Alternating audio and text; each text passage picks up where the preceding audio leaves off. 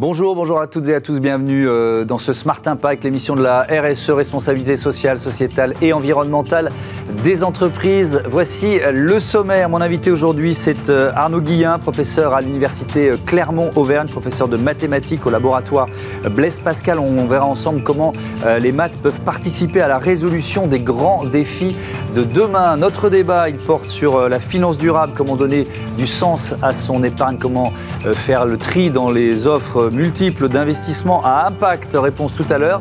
Et puis dans euh, Smart Ideas, on continue de découvrir euh, les lauréats des trophées Euh, l'association qui accompagne les entrepreneurs en situation de handicap. On sera avec Maël Guéchi, qui est fondateur d'AMC Transport Express. Voilà pour les titres. C'est Smart Impact tout de suite.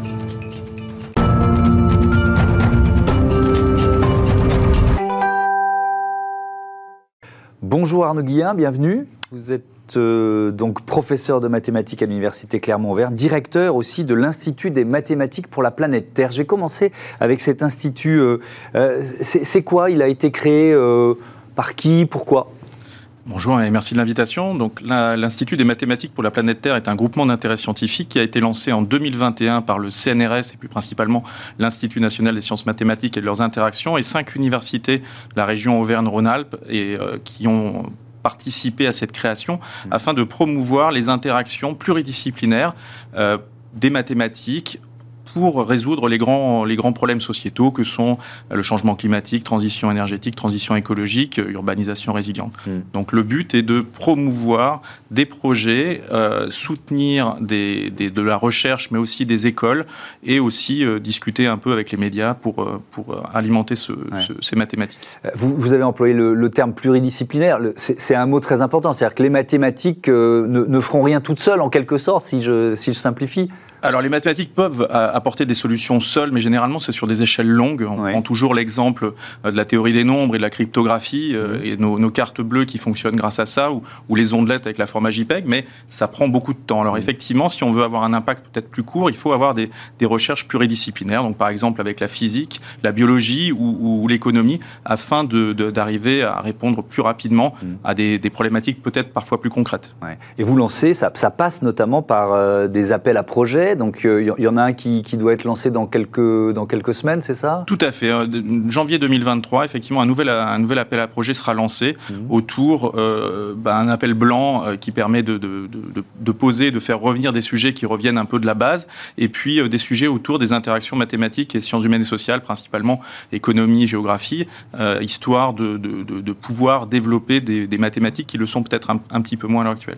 Pour comprendre comment ça marche, si on fait un bilan de l'appel à projet, de lancer euh, l'an dernier, en début d'année, euh, enfin cette année en début d'année 2022 beaucoup de réponses, combien de projets sélectionnés Comment vous fonctionnez face à, ces projets? Effectivement, il y a eu beaucoup de, projets qui ont, qui, ont, qui ont été proposés, 45. Euh, on a pu en sélectionner que 10 euh, à cause de notre enveloppe financière sur des sujets aussi divers que euh, la télédétection hyperspectrale pour surveiller la, soutenabilité de l'exploitation de forêts ou bien bah, les statistiques pour surveiller la faune maritime et, alimenter les pêcheries hmm. ou des choses beaucoup plus concrètes sur euh, les, fluides complexes et par exemple les, glissements de terrain.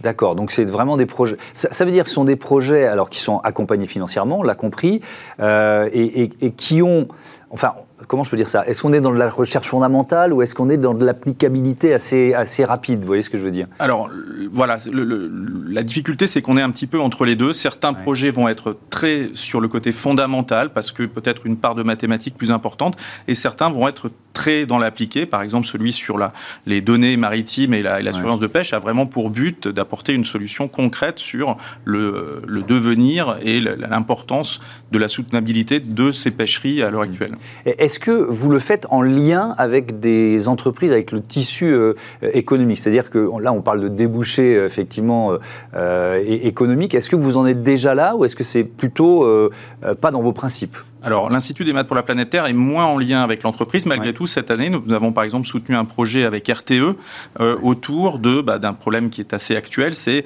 euh, les extrêmes de consommation énergétique et euh, comment comment planifier les énergies renouvelables, renouvelables associées à celui-là. Mmh. Ensuite, au niveau des mathématiques, il y a l'agence mathématique en interaction avec les entreprises et la société qui lui, enfin qui elle a pour but de développer ces interactions avec les entreprises. Donc, on est assez complémentaires sur ces deux sujets. Il y a aussi cette idée d'une offre de service des mathématiciens aux autres chercheurs, aux autres disciplines? Alors, on n'aime pas l'idée de, parler d'offres de services, puisque mm. si on, parle d'offres de services, on n'est pas sur le domaine de la recherche. Donc, ce qu'on essaye de promouvoir, c'est quand même des interactions où il y a un vrai avantage euh, à utiliser les mathématiques, mais des mathématiques qui sont nouvelles, qui doivent être développées pour la problématique en question. Il n'empêche que pour toute relation pluridisciplinaire, il y a d'abord une, phase de langage, de, de pouvoir parler les uns avec les autres, qui nécessite parfois d'abord d'être un petit peu sur le service avant de pouvoir développer de nouvelles mathématiques. Alors je pose vraiment des questions de béotien. Il y, a des, il y a des domaines dans lesquels les mathématiques étaient pas ou peu utilisées et, et dans lesquels il y a un potentiel finalement d'innovation grâce aux mathématiques? Alors, très, très euh, historiquement, la physique et les mathématiques sont, ont toujours été très liées. La biologie a vraiment pris euh, le, un gros tournant, un beau tournant mathématique euh, il y a une 20-25 ans autour de la dynamique des populations. La santé s'en empare de plus en plus. quelque chose qui a vraiment fait une différence, c'est l'intelligence artificielle qui, qui, mélange informatique et mathématiques. Mmh. Et beaucoup de gens se sont emparés de, de, de, de, toute la problématique des données. Et donc, effectivement, à l'heure actuelle, il y a toute une partie peut-être sciences humaines et sociales qui est encore à développer et qui s'empare petit à petit de des mathématiques pour pouvoir gérer les interactions entre personnes et puis euh, analyser les données associées. Euh, comment les maths peuvent répondre aux grands défis euh, de demain? C'était la, la question centrale des assises des mathématiques qui se sont tenues mi-novembre. Il y a plusieurs, trois ministres, plusieurs grands patrons, évidemment beaucoup de scientifiques qui ont, qui ont participé. à quoi ça sert? Et qu'est-ce qui en ressort? Alors, les assises ou en général Les assises. Non, les assises, l'idée c'était effectivement de montrer qu'il euh, y avait un consensus fort sur euh, l'utilité des mathématiques qui ont souvent été décriées. On peut le dire sur la dernière réforme de l'éducation. Il, y a eu le, il y a eu le fait d'arrêter les mathématiques alors qu'on en a un besoin fort. Ça a été souligné par les ministres et par euh, les, effectivement les PDG de, Michelin et Saint-Gobain qui ont rappelé à quel point l'innovation et, la recherche étaient, étaient importantes pour la, souveraineté nationale en, en termes de, de positionnement international. Donc il faut soutenir les mathématiques afin de, pouvoir conserver ce, pouvoir sur, sur notre devenir, y compris pour répondre à ces grands, grands problèmes sociétaux. Donc il y, a, effectivement, c'est un enjeu de souveraineté nationale et les mathématiques, c'est aussi un langage international c'est une dimension qui est quand même euh, importante à souligner. Voilà, tout à fait. En fait, le, grand avantage des mathématiques, c'est que ça fournit un langage commun, effectivement, soit peut-être euh, hermétique au, départ, mais qui permet de parler à toutes les sciences et qui n'a pas de, qui, est aussi international, puisqu'on parle tous les mêmes mathématiques. Et ce qui fait que les mathématiques sont peut-être celles qui sont les plus en réseau internationalement. Mm. Euh, effectivement, c'est tout à fait le cas. Donc, vous, avez un peu répondu à la question, mais, mais les, mathématiques, elles, elles peuvent peuvent permettre, puisqu'on parle des grands défis de demain, de, de se positionner vers des innovations de rupture, c'est-à-dire de travailler sur le long terme ou sur le très long terme, c'est ça aussi? Alors voilà, comme on l'a j'ai dit au début, il y a effectivement parfois du développement qui doit être fait en interaction parce qu'il y a des problématiques concrètes, instantanées sur lesquelles on veut avoir des problèmes, enfin des résolutions rapides, mmh. mais il faut aussi laisser les mathématiques se développer pour elles-mêmes afin qu'elles puissent arriver à euh, développer des, des innovations euh, pour elles-mêmes, mais qui vont avoir un impact, un, un impact un peu plus fort. Mmh. On a repris celui la théorie des nombres, mais par exemple, on va parler du transport optimal développé par, par Monge en fin du XVIIIe siècle et qui maintenant trouve des applications en intelligence artificielle de manière hallucinante, alors que ça n'avait pas été développé euh, du tout pour ça. Euh, est-ce que vous êtes inquiet, parce que vous avez parlé de la réforme de, des maths euh, dans, le secondaire, est-ce que c'est vrai que quand on, quand on prend les bilans de, des, jeunes Français, pas seulement en maths d'ailleurs, mais ils, sont plutôt, ils sont plutôt à la baisse si on se compare aux autres pays européens, est-ce que vous êtes inquiète pour le, l'enseignement des maths et plus généralement des, matières scientifiques euh, dans le système scolaire français. Euh, oui, oui, ça, ça fait partie des choses qui étaient très inquiétantes, qui mm. ont été largement soulignées au niveau des assises des mathématiques. la formation scientifique est vraiment quelque chose de fondamental mm. afin de comprendre l'évolution de notre monde, donc il faut forcément y avoir accès. Et puis plus directement sur les mathématiques, oui, bah, il y a des générations de futurs chercheurs qui ne viendront peut-être pas parce qu'on aura oublié de d'enseigner aux jeunes les mathématiques. Oui, mais alors le paradoxe, c'est qu'à côté de ça, on, est l'un des pays qui a le plus de médailles Fields, l'équivalent d'un Nobel, on va dire, de, mathématiques. Est-ce que cette, cette élite des maths, euh, elle existe toujours en France? Alors, elle existe toujours, puisque la dernière médaille Fields était, est arrivée à une Mille Copain en, juillet dernier. Euh, est-ce qu'elle va continuer en fonction de, des évolutions euh, de l'éducation? Ça, ça reste à, ça reste à, voir. Malgré tout, euh, on peut imaginer que ça va continuer parce qu'on a encore quelques très très grandes écoles ou quelques grandes formations mmh. filières d'excellence qui continuent de, promouvoir et de promouvoir les mathématiques. Donc, on devrait encore avoir des médailles d'ici quelques années, mmh. on l'espère. il nous reste un, tout petit peu moins d'une minute. J'ai oublié de vous demander pour cet appel à projet Institut des mathématiques pour la planète Terre on, se présente où? Peut-être qu'on a un, chercheur, un mathématicien qui, veut postuler Eh bien, sur l'Institut des maths pour la planète Terre, il y a un site web, impt.math.cnrs.fr, et euh, tout sera expliqué sur le site web euh, courant janvier. C'est super simple. Merci beaucoup, évidemment. Arnaud Guillain, à bientôt sur, sur Bismart. On passe tout de suite à notre débat, la finance durable au programme.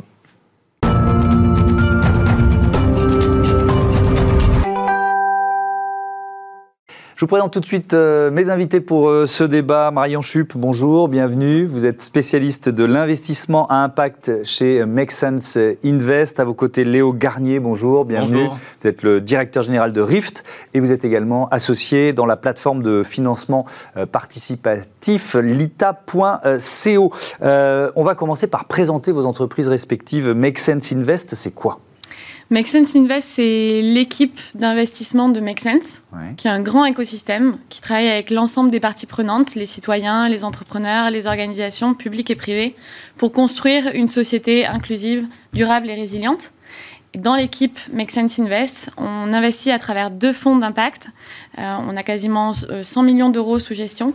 On investit dans des startups qui créent de l'impact environnemental et social positif en hmm. France et en Europe. Le, principe euh, global, alors là je, parle de, Make Sense, c'est de, c'est quoi? C'est d'identifier des, des, solutions collectivement et de les promouvoir, c'est ça? Les, c'est d'inspirer toutes les parties prenantes pour travailler dans le même sens et co-construire ensemble des solutions pour répondre à des grands euh, défis socio-environnementaux.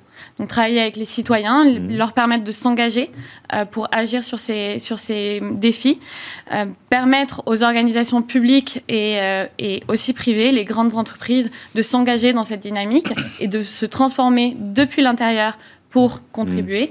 et permettre aux entrepreneurs sociaux et environnementaux de créer des solutions pertinentes. Hmm. Euh, Léo Garnier, présentez-nous Rift, c'est une appli mobile, c'est ça? Oui, tout à fait. Alors c'est une application mobile euh, gratuite à destination du grand public hmm. qui permet d'une part de découvrir ce qu'on finance avec notre épargne et quel est l'impact de notre épargne, qui permet d'autre part de se former sur les sujets de finance généralement ou sur les sujets de finance durable, et enfin qui propose des moyens de passer à l'action pour réaligner son épargne avec ses valeurs, pour interpeller son conseiller bancaire par exemple, euh, ou trouver d'autres produits financiers. Euh, comment ça marche? On, choisit les valeurs sur lesquelles on, alors, veut vraiment investir le plus, c'est ça? Ah, alors, Ça peut être l'écologie, ça peut être le sociétal. Exactement, et c'est bien le problème. au début, on fait un bilan complet, donc on rentre juste ses produits bancaires, les montants associés, on va avoir un bilan complet de notre épargne, et ensuite on dit quelle thématique nous intéresse le plus. Par exemple, moi, en tant qu'ancien fumeur, je peux vouloir juste exclure l'industrie du tabac mmh. parce que je cautionne plus du tout cette industrie. Et peut-être que, en tant que jeune écologiste, j'ai envie de trouver des solutions qui euh, promeuvent, bah, comme euh, ce que peut faire euh, Make Sense, Invest, des nouveaux projets sociaux ou environnementaux. Et donc, à partir de toutes ces valeurs-là, on va trouver les produits d'épargne qui sont les plus alignés mmh. avec ce que désire l'épargnant. Alors, j'aurais bien qu'on définisse, tiens, c'est quoi pour vous la, la finance responsable, Marion? Alors déjà, la finance est très large. Euh, en ce qui concerne Make Sense Invest, on travaille sur l'investissement en fonds propres. Donc on prend des parts au capital des entreprises dans lesquelles on investit. Et la différence avec euh, de l'investissement qu'on appelle traditionnel, c'est qu'en plus euh, des éléments de risque et de retour financier, on prend en compte les éléments d'impact, la création d'impact social et environnemental positif.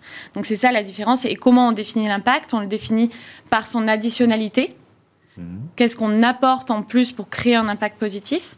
Par son intentionnalité, est-ce qu'on a un impact positif indirect? Ou alors est-ce que c'est le cœur de la mission de l'entreprise? Et on le définit par sa mesurabilité. C'est bien d'avoir un impact. Mesurons-le, prouvons-le. Et ça permet ensuite de éventuellement le faire euh, progresser. Euh, Léo Garnier, c'est quand même assez difficile de s'y retrouver dans les, dans les labels, dans les indicateurs RSE ou, euh, ou ESG, environnement social gouvernance. Est-ce que c'est l'une des difficultés de la, du développement ou de la croissance de la, de, la finance responsable? Bah, Alors exactement, la finance responsable a été pendant très longtemps exposé à beaucoup de greenwashing. Mmh. Je pense que Sense Invest ou Lita.co sont des formes très pures d'investissement impact, mais on en entend parler d'ISR, de finances durables, de finances vertes, et on s'y perd un petit peu mmh. parce qu'il n'y a pas de cadre. Euh, nous, ce qu'on pense, c'est que la première étape, c'est déjà une étape de transparence. C'est pas normal qu'on ait eu besoin de, construire une application pour que les gens sachent ce qu'ils financent. Euh, il y a une étude de l'AMF qui est sortie il n'y a pas si longtemps que ça, qui disait qu'il y a 3 Français sur 4 qui souhaitaient avoir accès à des produits financiers durables il y a seulement 20% des Français qui ont effectivement accès à ces produits d'investissement. Mmh. Et sur ces 20%, il n'y a que 5% qui savent ce qu'ils financent. C'est-à-dire que même ceux qui ont fait la démarche de changer leurs produits financiers pour avoir accès à des produits financiers dits durables, ils ne savent pas ce que ça finance. Euh, alors, autre, autre euh, information, autre chiffre, euh, la source c'est de Carbon Major Database qui dit que 100 multinationales produisent 71% des gaz à effet de serre et 147 concentrent 40% du chiffre d'affaires mondial. Alors, on, peut, on peut dire, enfin, elles sont à la fois le problème et la solution. On peut aussi dire ça, Léo Garnier, ces multinationales. Bah, moi, je pense qu'il y a, dans la finance durable, il y a deux aspects. Il y a le, premier aspect dont on parlait, la transformation des entreprises à travers l'engagement actionnarial, par exemple. Les entreprises, elles répondent à qui? Elles répondent aux actionnaires mmh. annuellement à leurs assemblées générales. Qui élit les, les, euh, le conseil d'administration C'est les mmh. actionnaires. Les actionnaires, c'est qui? C'est nous indirectement à travers notre épargne. Et nous, ce qu'on pense, c'est qu'on a été dépossédé de ce pouvoir de transformation. Et quand il y a l'assemblée générale, par exemple, d'un grand énergéticien mmh. euh, qui aujourd'hui produit beaucoup de pétrole, mais qui demain devra faire beaucoup d'énergie renouvelable, est-ce que c'est pas le rôle des actionnaires qui nous représentent d'influencer la stratégie pour qu'elle change radicalement? C'est possible quand on est à l'âge d'une multinationale, ah, justement? Ah, bah bien sûr, c'est possible. En tant que petit épargnant avec une part, je peux décider de voter pour ou contre une résolution. Mmh. Et si j'ai 5% du capital, donc là on parle plutôt des très gros actionnaires, c'est-à-dire euh, des grandes banques, des grands assureurs, ils peuvent même proposer des résolutions à l'Assemblée générale. Et donc euh, ça, c'est euh, le travail que devraient faire au quotidien les actionnaires. C'est mmh. un droit qu'ils ont, c'est aussi un devoir qu'ils devraient avoir. L'objectif de Make Sense Invest, j'y reviens, c'est d'aider des, des entreprises à passer à l'échelle, c'est-à-dire des solutions qui sont qui passent peut-être un peu sous les radars des banques, etc., qui, ont du mal à se, à se financer. C'est ça votre objectif Absolument. Absolument. Chez Make Sense, on, accompagne des entrepreneurs depuis la création de l'entreprise mhm. avec des programmes d'incubation et d'accélération. Et l'autre brique d'accompagnement, c'est le financement. Euh, c'est le financement avec euh, des, des, tickets d'investissement euh, qui sont assez limités pour et à la taille de jeunes entreprises, de mmh. jeunes start-up. Et on, prend des parts au capital, on les aide à se structurer, à grandir, pour après pouvoir avoir accès à d'autres sources de financement en fonds propres ou euh, en prêt bancaire, par mmh. exemple. On est exclusivement dans l'économie sociale et solidaire, pas forcément? Pas forcément. Mmh. On, est, euh, on investit uniquement dans des entreprises qui créent de la valeur.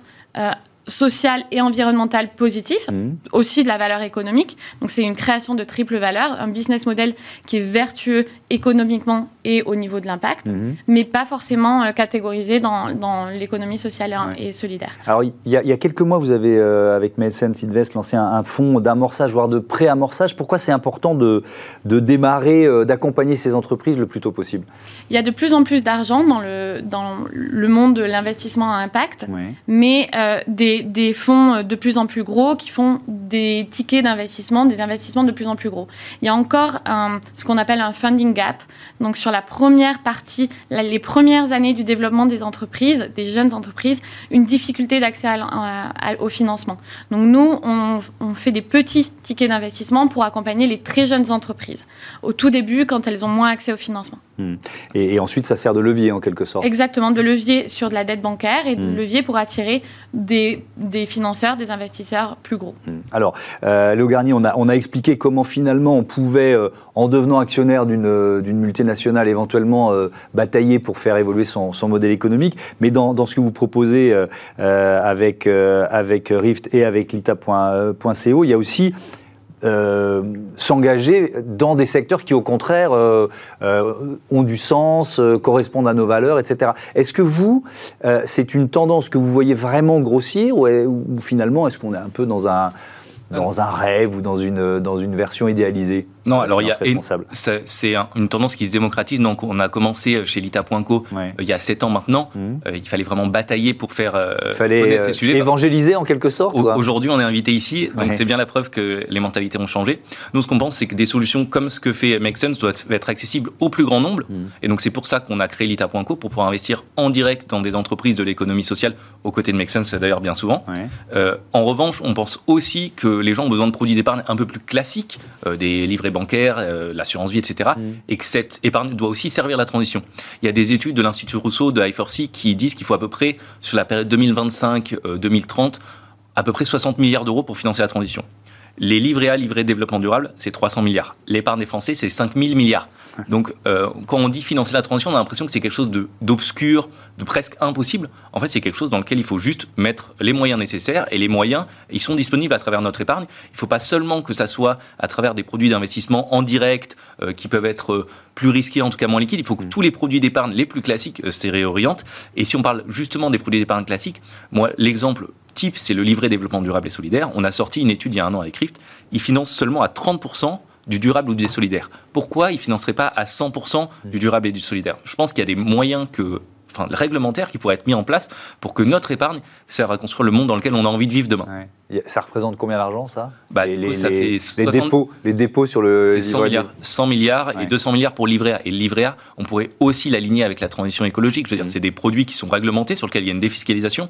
Donc l'État subventionne ces produits financiers, pourquoi il n'imposerait pas aux banques et à la Caisse des dépôts d'avoir des portefeuilles 100% alignés avec la transition écologique. Euh, c'est un produit qui a permis de construire énormément de logements sociaux. C'était euh, un des, des, besoins à ce moment-là. Hmm. Maintenant, il faut financer la transition. 50 milliards par an, ça peut être une partie de ces financements. Euh, est-ce qu'il il y a plus de demandes pour accompagner ou pour exclure? Vous voyez ce que je veux dire? C'est-à-dire qu'il y a plus de gens qui disent Ah, mais, mais moi, je veux vraiment ne, plus jamais mettre d'argent dans tel, tel et tel secteur. Est-ce qu'ils sont plus, plus nombreux que ceux qui disent Ah, moi, j'ai envie de soutenir euh, l'économie circulaire, la seconde main, etc. etc. Alors, c'est beaucoup plus facile de, euh, à la fois de construire un produit financier et de se matérialiser ce que ça veut dire une exclusion. C'est-à-dire dire le charbon, de toute façon, c'est une industrie qui est morte dans 10 ans, c'est une industrie qui ne va pas servir à la transition, donc je veux exclure le charbon.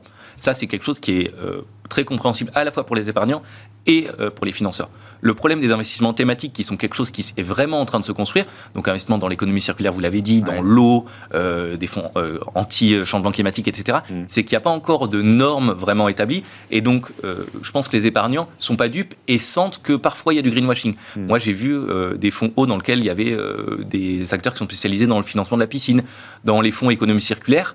Et Coca-Cola étant un, des plus grands producteurs de plastique, c'est aussi un de ceux qui investit le plus dans l'économie circulaire. Donc on voit souvent Coca-Cola. Mm. Et donc ça, euh, c'est quelque chose qui ne convient pas euh, aux épargnants. Et c'est peut-être pour ça que ces fonds-là, même s'ils émergent, ne euh, sont pas encore la, majeure partie des financements. Un, tout dernier mot, Marion Chup. Est-ce que, est que vous, vous, êtes aussi une vigiste? Est-ce que vous voyez apparaître des innovations, des, voilà, des, des, des nouveautés qui vont peut-être avoir euh, un impact sur nos comportements rapidement. On les voit apparaître, on les accompagne avec nos programmes d'incubation et on les finance dans l'alimentation, des, entreprises comme Pour Demain qui accompagnent la conversion vers le bio, euh, des entreprises dans le textile qui permettent, euh, comme WeDressFair qui est une marketplace pour acheter de, de, de, la mode éthique, on les voit, on les accompagne, on les finance pour accompagner et permettre cette euh, transition. Merci beaucoup, merci à tous les deux et euh, à bientôt sur Bismart. On passe à notre rubrique euh, Startup. Tout de suite, on va parler de transport inclusif.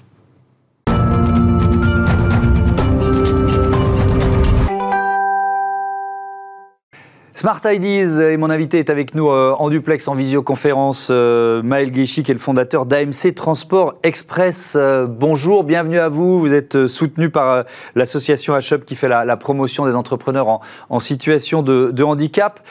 question traditionnelle dans la rubrique Smart Ideas. quand et pourquoi vous avez créé votre entreprise AMC Transport Express? Expliquez-moi. Alors j'ai créé ma société en 2012, juste à la fin de mes études. Euh, et, donc, en fait, je me suis spécialisé donc, euh, dans le transport de personnes euh, à mobilité réduite. Alors, il y a un virage, entre guillemets, en, 2015, vous, vous faites évoluer l'entreprise, c'est ça? Oui, c'est ça. Donc, à la suite, en fait, d'un problème de santé, donc d'une maladie neurologique, Guillain-Barré, en 2015. Donc je me retrouve en fauteuil roulant et donc dans l'incapacité de pouvoir me déplacer. Et donc c'est à ce moment-là que vous avez accentué cette, cette offre de mobilité. Ça, passe par quoi? C'est une offre de taxi, de VTC Expliquez-nous. Alors en fait, à partir de 2015, je me suis spécialisé à 100% donc dans le transport de personnes à mobilité réduite. Et, euh, donc, en fait, j'avais pour objectif vraiment de faciliter euh, les déplacements des personnes euh, en fauteuil. C'était vraiment notre objectif. D'accord. Ça veut dire que euh, ce, ce, manque de, de, de, structure, de transport pour euh, effectivement les personnes à mobilité réduite, vous l'avez vous-même expérimenté? Vous avez vu à quel point c'était difficile de, de circuler quand vous en aviez besoin? Absolument. Absolument. En fait, ce qui était très compliqué euh, en tant que personne à mobilité réduite, donc en fauteuil, c'était vraiment d'avoir euh, déjà une offre euh, de service fiable, ce qui était très compliqué donc à l'époque. Et, et c'est donc pourquoi j'ai vraiment eu l'idée d'adapter en fait euh, euh, ce type de transport vraiment euh, comme si que nous réservions un véhicule pour personnes valides. Hmm. On a vraiment voulu faire le parallèle entre ces deux modes de transport. Oui, on va rentrer un peu dans le détail, mais ça veut dire si on reste sur le constat du secteur, on va dire, c'est un manque d'offres de transport en général ou c'est un manque d'offres de transport de qualité qui soit vraiment adaptées alors, alors c'est vraiment un manque déjà d'offres de transport, mais surtout un manque de, de, de, de fiabilité. Car aujourd'hui, euh, en Ile-de-France, pour vraiment parler de l'Ile-de-France, c'est très compliqué d'avoir euh, des véhicules euh, euh dits adaptés euh, et surtout euh, avoir euh, des véhicules où en fait vous allez avoir un chauffeur qui viendra aux horaires demandés. C'est très compliqué. Ouais. Alors justement, vous, donc vous travaillez avec des chauffeurs. Est-ce que un, il faut, il faut qu'ils aient forcément, donc j'ai bien compris, un, véhicule qui soit adapté, mais ça peut être une berline quand même. je veux bien que vous m'expliquiez ça. Et puis ensuite, on va parler de la formation des chauffeurs, des qualités dont ils ont besoin. Alors nous aujourd'hui, dans notre société, on compte 11 salariés. Donc euh, la société s'est bien développée euh, depuis 2015. Et, et, en fait, nous avons vraiment deux types de véhicules. Des véhicules dits à plancher bas. Donc c'est plutôt pour des personnes qui ont euh, des soucis de santé type maladie sclérose en plaques. Donc il faut vraiment des véhicules à plancher bas pour qu'ils puissent faire le moins d'efforts possible. Et sinon, nous avons un deuxième type de véhicule. C'est plutôt des véhicules donc avec des rampes et qui là permettent vraiment de transporter des personnes soit en fauteuil roulant manuel, soit en fauteuil roulant électrique. Donc ça veut dire que vous transportez des, des personnes, elles restent dans leur fauteuil, c'est bien ça, pendant le, pendant le trajet. D'accord. Alors sur la, la, formation des, euh, des, des, chauffeurs, eh, euh, on ne s'improvise pas euh, chauffeur de personnes en fauteuil, c'est ça? Euh, Absolument. Alors nous, vraiment, ce qu'on demande à nos salariés aujourd'hui, c'est déjà d'être sensibles au handicap, car pour nous, c'est vraiment très important cet état d'esprit humain donc, euh, avant même de former nos chauffeurs, nous voyons déjà s'ils ont vraiment déjà cet état d'esprit et s'ils sont déjà ou touchés par le handicap eux-mêmes ou sensibilisés déjà au handicap. Et à partir de là, nous, d'ailleurs, on leur fait passer des formations pour pouvoir vraiment être apte à utiliser euh, euh ce type de véhicule. Hmm. Euh, un, mot de votre expérience personnelle d'entrepreneur en situation de handicap, c'est le, le, rôle d'HUP de vous, de vous accompagner. Vous faisiez partie des, finalistes des trophées HUP euh, cette année. ça vous a forcément freiné ou au contraire ça a été une source de motivation supplémentaire? Racontez-moi. Alors vraiment aujourd'hui le handicap pour moi c'est vraiment une source, euh, c'est vraiment une force, c'est vraiment une force. C'est ce qui me permet au, quotidien de, de, pouvoir faire le maximum pour apporter la meilleure qualité de service euh, aux personnes qui sont eux-mêmes touchées par le handicap. Car c'est vrai que moi au quotidien, bah, j'ai des douleurs musculaires euh, quotidiennes, mais c'est ce qui vraiment me permet euh, aujourd'hui de me dire voilà, euh, quand on se lève le matin, on fait vraiment notre maximum pour faciliter vraiment les déplacements euh, de nos usagers. Merci beaucoup Maël Guéchier et bon vent à AMC Transport Express. Voilà, c'est la fin de ce numéro de Smart Impact. Je voudrais remercier Louis Perrin à la production, à la programmation, assisté aujourd'hui de Côme Dubois, Romain Luc à la réalisation et Saïd Mamou au son. Belle fin de journée à toutes et à tous.